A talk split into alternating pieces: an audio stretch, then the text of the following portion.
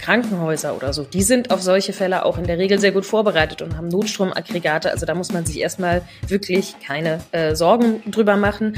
Aber man merkt natürlich zu Hause erstmal, es ist dunkel, es ist kalt und es ist auch äh, ja, relativ langweilig, wenn erstmal keinerlei Gerätschaften mehr funktionieren. Aufgrund der Energiekrise steigt bei vielen Menschen die Sorge vor einem längeren Stromausfall.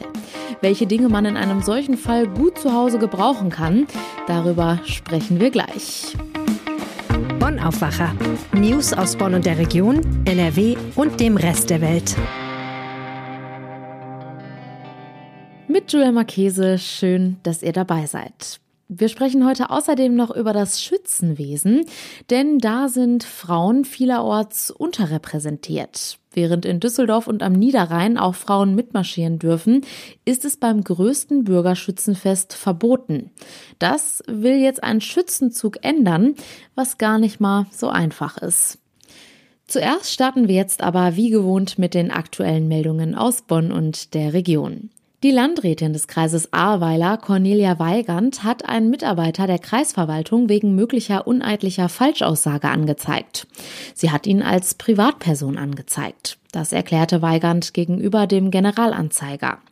Grund für die Anzeige war, dass der Mitarbeiter von dem Mainzer Untersuchungsausschuss zur Aufarbeitung der Flutkatastrophe im Ahrtal sinngemäß sagte, dass er sich nicht daran erinnern könne, ob Weigand am Nachmittag des 14. Juli 2021 in einem Telefonat mit ihm gefordert habe, angesichts einer gestiegenen Pegelprognose für die A den Katastrophenalarm auszurufen. Weigand, die damals Bürgermeisterin der Verbandsgemeinde Altena war, nimmt diese Forderung für sich in Anspruch. Die Staatsanwaltschaft Koblenz bestätigt im Wesentlichen den Vorgang auf Generalanzeigernachfrage. Demnach wurde der Mitarbeiter, dessen Name dem Generalanzeiger bekannt ist und der noch immer im Kreishaus arbeitet, Anfang Juli vernommen. Von Ermittlungen sah die Strafverfolgungsbehörde letztlich jedoch ab, denn der Mitarbeiter habe seine Aussage noch im Untersuchungsausschuss relativiert, indem er erklärt habe, er könne nicht ausschließen, dass das Wort Katastrophenalarm gefallen sei. Weigans Rechtsanwalt kritisiert, dass der Mitarbeiter der Kreisverwaltung bei dem Telefonat als Vertreter des damaligen Landrats Jürgen Pföhler in seiner Vernehmung von dem Untersuchungsausschuss zunächst überhaupt nichts gesagt habe. Augenscheinlich erst nach Konfrontation mit der früheren Aussage Weigans habe er dann plötzlich nicht mehr ausschließen können, dass das Wort Katastrophe gefallen sei. Von der Feststellung des Katastrophenfalls oder der Auslösung eines Katastrophenalarms habe der Beamte aber auch auf Nachfrage nichts gesagt gesagt. Mit der Entscheidung der Staatsanwaltschaft von der Einleitung von Ermittlungen abzusehen, seien die rechtsstaatlichen Interessen sowohl seiner Mandantin als auch des Beamten gewahrt, ohne dass der Verdacht einer hat gelogen im Raum stehen bleibe. Das Werk des Automobilzulieferers ZF in Eitorf mit seinen rund 690 Beschäftigten steht vor dem Aus. Es soll bis zum Jahresende 2025 geschlossen werden. Das teilte das Unternehmen mit. Fast zwei Jahre hatten Vertreter von Arbeitgeber und Arbeitnehmern über eine sogenannte Zukunftsstrategie verhandelt. Trotz eines hohen Automatisierungsgrades und der Ansiedlung neuer Produkte schreibt der ZF-Standort Eitorf seit mehreren Jahren rote Zahlen. Das Unternehmen teilte mit, dass auch künftig keine positive Entwicklung zu erwarten ist, da der Preisdruck durch Wettbewerber immer weiter steigt. ZF beschäftigt weltweit rund 157.500 Mitarbeiter und betreibt rund 188 Produktionsstandorte. In Eitorf werden unter anderem Stoßdämpfer gefertigt. Ein weiteres Werk in der Region gibt es in Ahrweiler. Das war bei der Flutkatastrophe im vergangenen Jahr beschädigt worden und soll nun in den kommenden Jahren an einem neuen Standort in Niederzissen neu errichtet werden. Die Werkschließung in Eitorf reiht sich ein in umfangreiche Stellenabbaupläne von ZF. Das Stiftungsunternehmen will in den nächsten Jahren weltweit 15.000 Jobs streichen. In Warnbach vor der Warnbach-Talsperre ist am Mittwochabend eine Ölverunreinigung aufgetreten. Passanten hatten am Hundeübungsplatz des Hundesportvereins Seelscheid an der Warnbachtalstraße in Hausermühle einen deutlichen Ölgeruch wahrgenommen und die Feuerwehr alarmiert.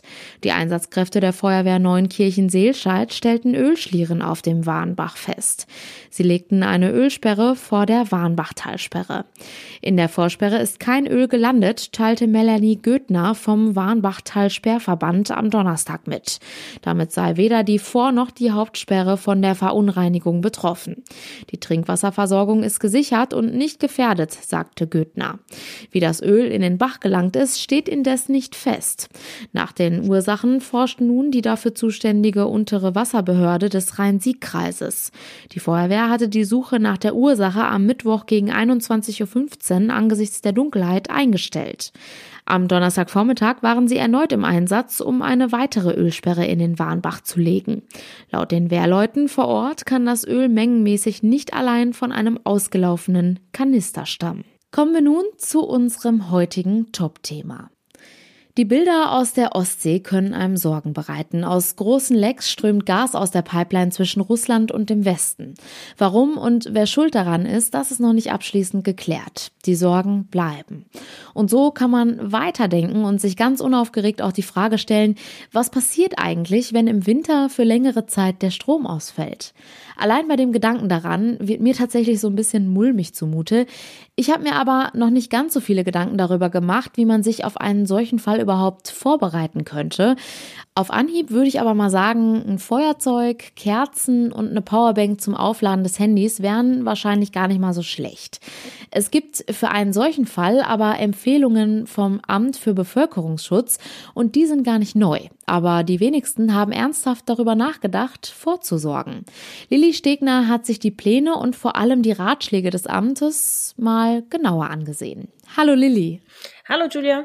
Wir sprechen heute sehr viel im Konjunktiv, weil wir gar keine Panik machen wollen. Aber viele machen sich Gedanken, wie es mit der Energiekrise weitergeht. Also was kommt da eventuell noch auf uns zu? Und ein Blackout, also komplett stromlos, das ist ja so ein Szenario, mit dem man sich leider Gottes doch mal beschäftigen sollte.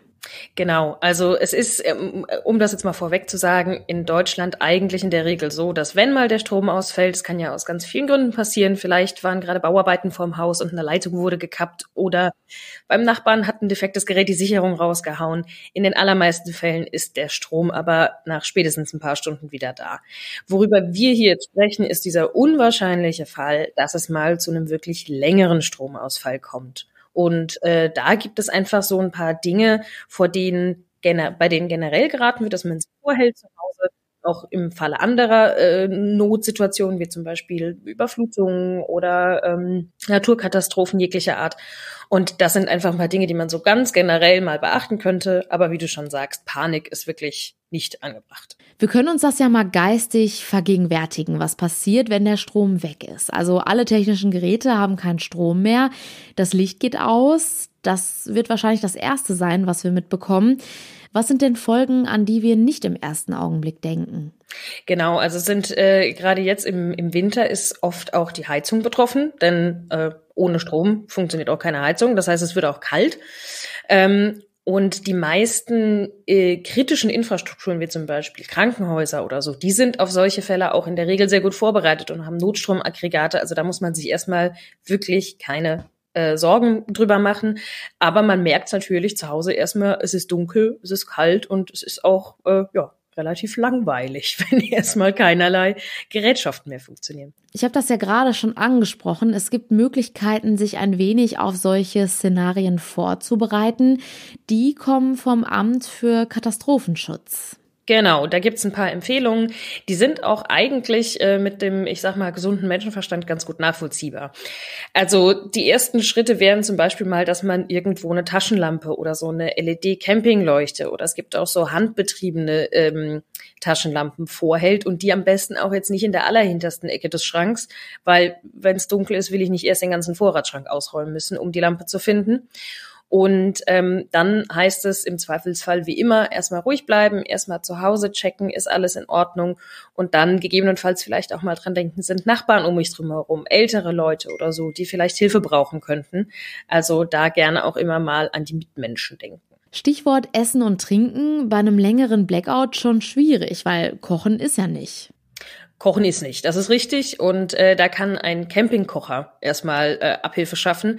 Wobei man da auch darauf achten sollte, dass die Geräte auch für den Gebrauch in Innenräumen zugelassen sind. Weil man muss immer überlegen, das ist auch bei dem Thema Heizen eine Frage, so, so, sobald ich mit offener Flamme hantiere, sobald ich irgendwie mit Feuer arbeite, und das sind auch schon Kerzen, das frisst natürlich Sauerstoff aus der Luft. Das heißt, da muss man dann umso mehr auf eine gute Belüftung achten und wirklich Sicherheitsstandards einhalten, weil sonst sonst kann es nämlich echt gefährlich werden. Hm. Wo man auch dran denken sollte, es würde in so einem Fall vermutlich auch kein Trinkwasser mehr aus dem Hahn kommen. Also das Bundesamt für Katastrophenschutz empfiehlt, dass man so Essen ungefähr für zehn Tage vorhält und äh, pro Person rechnet man um die zwei Liter Wasser pro Tag. Das ist jetzt natürlich auch sehr davon abhängig, was für Gegebenheiten ich zu Hause habe. In einer kleinen Wohnung in der Innenstadt, wo ich nicht viel Stauraum habe, kann ich jetzt ganz schlecht irgendwie die äh, Regale vollhauen mit Nahrungsmitteln. Da muss man immer so ein bisschen einfach gucken, wie ist die individuelle Situation, was kann ich tun. Und auch gerade beim Thema Vorratseinkäufe ähm, tendiert man eher zum, das nennt man dann lebenden Vorrat. Also, dass man nicht einen Schrank voll mit Lebensmitteln hat, die nie angetastet werden und nur für den Notfall sind, sondern dass man einfach solche Sachen, die man ohnehin gerne isst und ohnehin oft verbraucht, in bisschen größerer Menge vorhält. Und es muss auch niemand jetzt sofort in den Supermarkt rennen und Essen für zehn Tage kaufen. Also das kann man auch einfach mal, wenn man sieht, ah, da ist noch, da sind noch sehr viele Nudeln im Regal, kann man mal eine Packung extra mitnehmen. Aber da muss jetzt keiner losrennen und hamstern. Jetzt gerade Nudeln stelle ich mir tatsächlich ein bisschen schwierig vor. Ich brauche ja Wasser und Wärme zum Kochen. Sollte ich Lebensmittel da haben, die ich kalt und direkt essen kann? Ja, das kann natürlich hilfreich sein, ähm, wenn man was hat, was man im Zweifelsfall auch kalt essen kann. Also wenn man da jetzt an diese ganzen Dosengerichte denkt, die sind ja durchgegart. Also das, die schmecken vielleicht warm besser, aber das ist eine andere Frage. Im Notfall geht das aber auch kalt. Aber wie gesagt, es bringt auch nichts, wenn ich einen großen Vorrat habe mit Dingen, die ich gar nicht esse oder die ich sonst irgendwie überhaupt nie zu mir nehme. Ähm, und Wasser ist meistens ja schon auch mal noch da. Und wie gesagt, wir sprechen hier ja in Deutschland wirklich nicht über die Situation, dass es, dass das ständig vorkommt, dass tagelang der Strom weg ist. Also ähm, der letzte größere Fall ist 2019 in Berlin gewesen. Da war in einigen Bezirken für 31 Stunden der Strom weg. Das ist immer noch also das ist natürlich lang und das ist auch wirklich unangenehm, wenn das passiert, aber das ist ja immer noch nicht in dem Bereich, wo es irgendwie äh, ja an Leib und Leben geht. Was für viele ja auch ein Problem wäre, sind die eingeschränkten Kommunikationsmöglichkeiten. Handy kann ich nicht laden, Festnetz wird auch nicht klappen. Was mache ich dann? Eine Powerbank vorladen? Ja, also eine Powerbank schadet grundsätzlich nicht, denn äh, also man kennt es aus dem Alltag, der Handy-Akku ist nicht immer 100 Prozent gefüllt, also das kann durchaus mal vorkommen. Ähm, da ist es natürlich sinnvoll, wenn ich dann eine Powerbank da habe. Man muss aber auch sagen, wenn der Strom ausfällt, das Mobilfunknetz aber noch funktioniert, ist das oft auch ziemlich schnell überlastet. Und da sollte man dann auch wirklich darauf achten, dass man dann nur im Notfall telefoniert und nicht denkt so, okay, super, hier ist Stromausfall, mir ist eh langweilig, ich telefoniere mal zwei Stunden mit Tante Erna. So. Ähm, man kann auch für den Fall, dass sogar das Mobilfunknetz zusammenbrechen sollte, so ein handbetriebenes, mit auch wieder mit einer Kurbel oder ein batteriebetriebenes Radio vorhalten.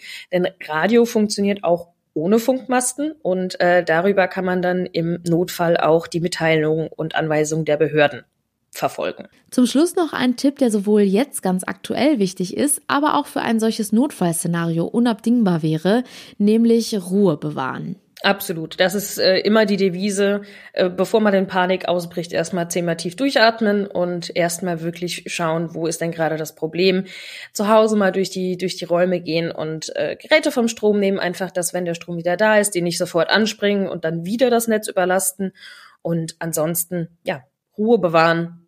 Es wird sich schon mehr kümmern. Dankeschön, Lilly. Gerne. Die Tipps vom Amt für Katastrophenschutz hat Lilly auch schriftlich zusammengefasst und den Link dazu findet ihr in den Show Notes. Und wenn ihr künftig keine Folge des Aufwachers mehr verpassen wollt, dann abonniert uns doch gerne auf eurer Podcast-Plattform. Dazu einfach auf die Übersichtsseite des Aufwacher-Podcasts gehen und auf Folgen klicken. Vielen Dank. Kommen wir nun zu einem ganz anderen Thema. Bei uns in NRW wird das Brauchtum immer noch groß geschrieben und die Schützenfeste sind in den letzten Zügen. Ein paar Orte und Städte feiern noch. Wie ist das eigentlich bei euch? Seid ihr vielleicht sogar Mitglied in einem Schützenverein oder habt ihr mal auf einem Schützenfest mitgefeiert? Ich habe damit tatsächlich bislang keine Berührungspunkte. Schaut man sich einen Schützenzug einmal an, dann sieht man oft nur Männer. Ich persönlich finde das in der heutigen Zeit echt schade, weil es gibt bestimmt auch viele Frauen, die Lust hätten, aktiv in den Vereinen mitzuwirken. Aber in vielen Vereinen hat das mit der Gleichberechtigung bislang nicht funktioniert. Es gibt auf der anderen Seite aber auch Schützenvereine, in denen Frauen ganz selbstverständlich mit dabei sind. In Düsseldorf zum Beispiel oder am Niederrhein. Eines der größten Bürgerschützenfeste ist in Neuss. Simon Janssen aus unserer Lokalredaktion in Neuss. Wie ist das denn bei euch? Darf ich da als Frau mitlaufen? Naja, in Neuss wird das alles etwas unlockerer gehandhabt, wenn man das so sagen darf. Ähm, eine aktive Rolle dürfen da tatsächlich nur die Männer spielen, also auf deine Frage bezogen, auch zum Beispiel mitmarschieren. Frauen dürfen das nicht, die dürfen lediglich passives Mitglied des äh, Bürgerschützenvereins werden. Äh, heißt, äh, sie haben unter anderem Stimmrecht, aber dürfen eben nicht mitmarschieren. Aber es bewegt sich was. Es hat in diesem Jahr schon eine Initiative gegeben, die sich dafür einsetzt, dass Frauen so richtig mitmachen dürfen. Genau, die Initiative, die hatte sich bereits im Vorfeld des diesjährigen Schützenfestes abgezeichnet. Genauer gesagt handelt es sich dabei um einen Zug der Schützenlust namens Feine Raus. Ähm, der möchte eben erwirken, dass Frauen aktiv im Neusser Schützenwesen teilnehmen können, eben genauso wie die Männer. Um das äh, zu verdeutlichen, gab es auch mehrere Aktionen. Zum Beispiel gab es beim Fackelzug einen eigenen Großwagen in Form einer Rose. Ähm, die Frauen der Schützen werden nämlich im Neusser Platt äh, Röskes genannt und entsprechend war dort auch der Slogan Rand oder Reihe Röskes rein in den Verein zu lesen und auch äh, Buttons mit einer ähnlichen Botschaft wurden, äh, wurden verteilt zum Schützenfest. Dabei soll es aber nicht bleiben. Jetzt wollen die Schützen den nächsten Schritt wagen und äh, haben sogar einen Satzungsänderungsantrag für die nächste Mitgliederversammlung des äh, Neusser Bürgerschützenvereins Mitte November angekündigt. In Neuss ist die Tradition ja auch sehr verwurzelt. Was sagt der Schützenvorstand in Neuss? Begeisterung oder ist man eher skeptisch? Begeisterung hält sich, glaube ich, in Grenzen. Äh, der Vorstand, der ist bei dem Thema traditionell zurückhaltend. Äh, wir haben natürlich bei Präsident äh, Martin Flecken auch nachgehört und er lediglich betont, dass, der, dass er den Zug fein raus mit seinem Wunsch ziemlich alleine dastehen sieht. Warum ist das so schwierig? Ja, wie du bereits erwähnt hast, spielen äh, Frauen in anderen Städten ja bereits äh, auch seit Jahren eine aktive Rolle im Schützenwesen und äh, irgendwann wird es vermutlich auch in Neuss so weit sein, aber das zeichnet sich tatsächlich aktuell nicht ab, zumindest dass es zeitnah geschieht. Ja, woran liegt das? Äh, in Neuss sind die traditionellen Strukturen ähm, tatsächlich noch sehr fest und ähm, im Gegensatz zu anderen Vereinen hat der Neusser Bürgerschützenverein auch tatsächlich kein Mitgliederschwund. Also es gibt sehr, sehr viele aktive Schützen und man ist sozusagen dann nicht in der, in der äh, misslichen Situation, dass man da nachhelfen müsste, indem man Frauen eine aktive Rolle ermöglicht. Also ich höre da jetzt so ein bisschen raus, dass du auch glaubst, es ist nur eine Frage der Zeit, bis es auch in Neues Frauen im Schützenzug gibt. Ich gehe schwer davon aus. Ähm, gerade wenn die, äh, die älteren, äh, älteren Mitglieder zurückgehen und äh, der Altersdurchschnitt ein bisschen sinkt und immer mehr neue äh, und frische Leute nachkommen, dann wird sich der auch der Bürgerschützenverein irgendwann äh, anpassen müssen. Davon gehe ich aus, ja. Gäbe es denn genügend Frauen, die da überhaupt Lust drauf haben? Genau, da wollen auch die äh, Mitglieder des Zugs fein raus nicht falsch verstanden werden. Die wollen jetzt nicht irgendjemanden zwingen, ne, dass, dass die jetzt Frauen aufnehmen müssen in ihren Zügen oder dass, dass eine Frauenquote eingeführt wird. Es geht lediglich darum, dass die in der Satzung festhalten wollen, dass, wenn jemand möchte, auch als Frau äh, teilnehmen können und mitmarschieren kann. Ähm, es gibt tatsächlich schon äh, Rückmeldungen aus, ähm, ähm, aus, aus Neues, dass Frauen dann sagen, wir würden das gerne tun tun. Es gibt aber auch, das darf man auch nicht verschweigen, Frauen, die auch betonen, wir würden das gerne so lassen, wie es bisher ist. Dankeschön, Simon Janssen aus unserer Lokalredaktion in Neuss. Gerne. Und das sind unsere Kurznachrichten. Die Corona-Regeln bei uns in NRW mit Maskenpflicht in Bus und Bahn sowie in medizinischen und pflegerischen Einrichtungen gelten vorerst weiter. Das Land werde von der Möglichkeit, verschärfte Schutzmaßnahmen anzuordnen, keinen Gebrauch machen. Das teilte Gesundheitsminister Karl-Josef Laumann mit. Die Landesverordnung bleibe somit auch nach dem 1. Oktober unverändert. Die Bundeskunsthalle in Bonn präsentiert ab heute in einer Ausstellung die Geschichte der Oper. Vorgestellt werden prachtvolle Kostüme, historische Gemälde, Modelle von Bühnenbildern und Programmhefte und Karikaturen. Die Ausstellung ist bis zum 5. Februar kommenden Jahres zu sehen. Und passend zum Wochenende kommt jetzt noch ein weiterer Kulturtipp von Philipp Holstein aus der Kulturredaktion. Meine Empfehlung fürs Wochenende, der Roman Schlaflose Nächte von Elizabeth Hardwick. Darin geht es um eine Frau, die in kurzen Episoden, in kleinen Szenen, Erinnerungsfetzen beschreibt, Beobachtungen, Eindrücke, Gefühle. Es gibt keine klassische Handlung, es gibt auch keinen roten Faden, aber durch die Beobachtung, durch die Stimme dieser Hauptperson kommt man der Erzählerin sehr nah. Elizabeth Hardwick ist eine ganz wichtige amerikanische Autorin. Sie gehört zu den Mitgründerinnen des Literaturmagazins New York Review of Books. Sie war mit dem Dichter Robert Lowell verheiratet. Sie ist 2007 gestorben.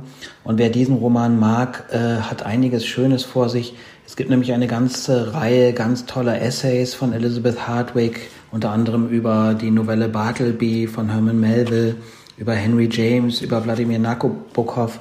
Und die schlaflosen Nächte sind ein ganz toller Einstieg in den Kosmos dieser hierzulande noch viel zu unbekannten Autorin. Zum Schluss schauen wir jetzt noch einmal kurz aufs Wetter. Es bleibt trocken und uns erwartet ein Mix aus Sonne und Wolken bei milden Temperaturen zwischen 14 und 17 Grad.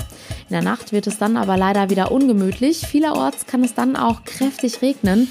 Im Aachener Raum und im Bergland sind sogar Sturmböen möglich. Die Temperaturen liegen dann nur noch zwischen 11 und 7 Grad.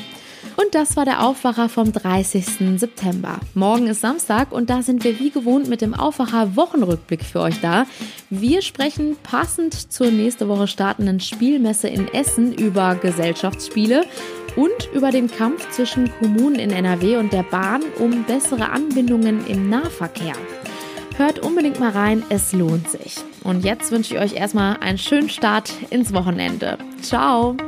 Mehr Nachrichten aus Bonn und der Region gibt's jederzeit beim Generalanzeiger. Schaut vorbei auf ga.de.